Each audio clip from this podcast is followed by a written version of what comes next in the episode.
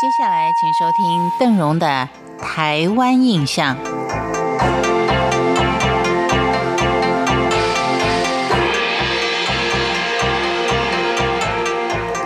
在前几次，我们介绍了布农族的祭典活动。总体来说，布农族在宗教信仰上接近的是多神论。他传说中的神话故事里面出现的有蛇、有树木、有人，还有气候等等，是典型的自然崇拜族群。在布农族有两个蛮特别的祭典，一个叫射耳祭，一个叫婴儿节。射耳祭可以说是布农族唯一全部落性的祭典，在每年的四月底月缺的时候举行，以射鹿耳。最大动物的耳朵来象征来年狩猎的丰硕，当然也是祈求农作的丰收跟财运亨通。射耳祭只限于男性参加，女性是禁止到祭祀场所的。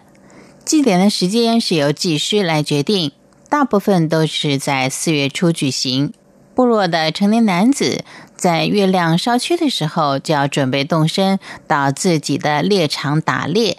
并且开始晋升以及遵守打猎的禁忌，而留在家里的妇女呢，就要开始配合打猎回来的时间来酿制小米酒。猎人是要在祭典前一天的下午返家，猎人们会从山顶上对空鸣枪，然后大声齐唱，或是轮流唱着，告知全部落的人他们要回来了。这时候，家人就要献上最香醇的小米酒，慰劳辛苦的猎人。整个山谷回荡的是喜悦丰收的气息，村落里的人也感染到愉快的气氛。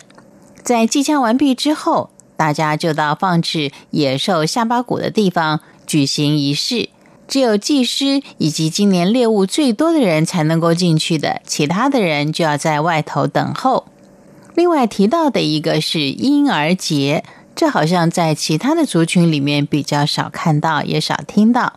婴儿节是布农族人在每年六月的月满时期，为这一年出生的婴儿举行配挂项链的仪式。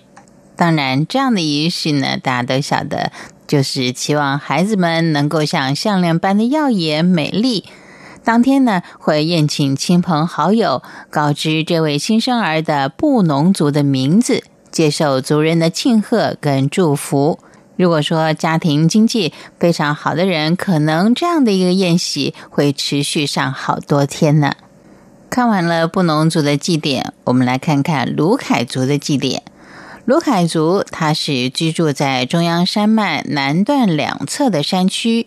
也就是屏东县雾台乡、高雄县茂林乡，还有台东县卑南乡。卢凯族有造物主的观念，造物主是创造人类的神，也决定人的寿命。另外，山川河流都有专责的神奇。祖灵崇拜也是卢凯族的重要信仰，属于头目家族起源传说的百步蛇，更是族人祭祀的对象。粟收获季是在每年的八月左右举行的，也借此迎接新的一年。收获季里面有一个相当重要的仪式，就是烤小米饼，看小米饼烤出来的现象，作为今年农作与狩猎的卜问。也许就有点像我们卜乾卦、龟卦等等，但他们是用小米饼来卜卦。这小米饼要怎么看呢？比如说烤得太干，那么今年可能就是雨水比较少；烤得相当温润，就表示今年的雨水很丰沛。烤小米饼的仪式也是只限男性参与，是一种宗教行为。